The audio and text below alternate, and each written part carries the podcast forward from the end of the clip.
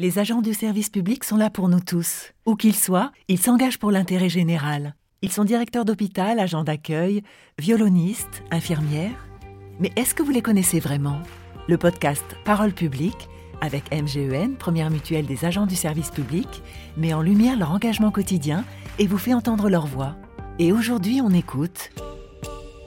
Elisabeth, j'ai 49 ans et je suis pianiste chef de chant à l'Opéra de Limoges. On a un métier où, on, cherche l'excellence en permanence. Moi, j'ai commencé le piano à 6 ans et j'ai jamais cessé d'essayer d'aller un peu plus loin, toujours un peu plus loin. Donc, euh, je pense qu'on a peur de ne pas donner tout ce qu'on a envie de donner. Après, évidemment, il y a le regard du public, il y a le regard des professionnels, euh, le regard des critiques. Euh, il y a beaucoup de choses qui rentrent en jeu, qui font que on est en danger en permanence, en fait. On n'est pas sécure, c'est pas, pas un métier sécure. Mais en même temps, on le sait, quand on a commencé ce métier, on savait que ce serait comme ça. Mais c'est vrai que c'est quand même une pratique un peu comme un sport professionnel. On travaille euh, chaque jour, chaque jour, il n'y a pas une journée où on s'arrête. Un sportif de haut niveau, comme un musicien, on a une pratique déjà quotidienne, une discipline. Alors, c'est, n'est pas une discipline de vie, quoique pour les chanteurs, c'est. Enfin, ils doivent vraiment se, maintenir à une discipline de vie. Ils font attention à ce qu'ils mangent, ils font attention à ce qu'ils boivent. Mais en tout cas, une discipline qui est que bah, tous les jours, il faut euh, travailler son instrument et ça de l'âge de, de 7 ans à, la fin. Après, nous, on a peut-être la chance de faire une carrière qui va durer plus longtemps. A priori, un instrument, on peut le jouer jusqu'à, je sais pas, 70 ans, 80 ans. Les chanteurs, c'est plus compliqué. Ils s'arrêtent un peu avant. Ce qui me motive, c'est l'objectif à atteindre. C'est-à-dire qu'on a un opéra souvent à monter, on a plusieurs euh, mois de travail, euh, parfois même on s'y prend euh, un an à l'avance pour si c'est des partitions qu'on ne connaît pas.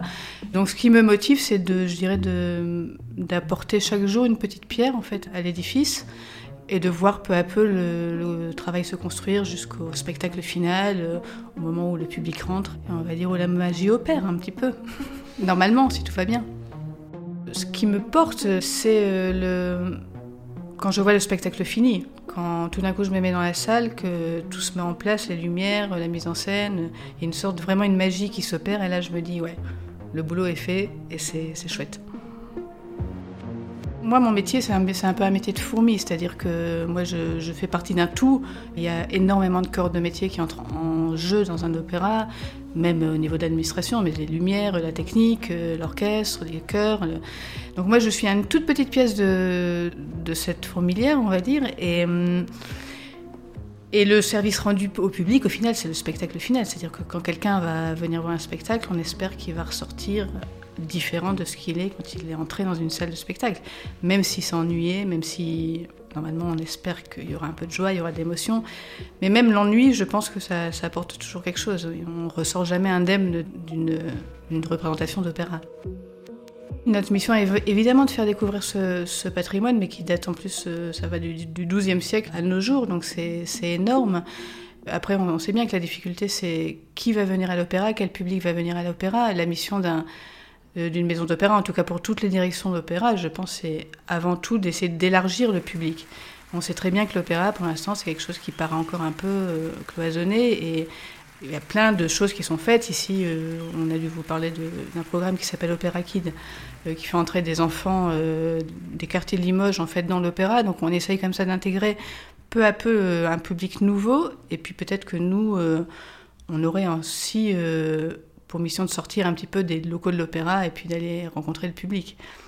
Mais ça, ce sont des, dispositifs à mettre en route.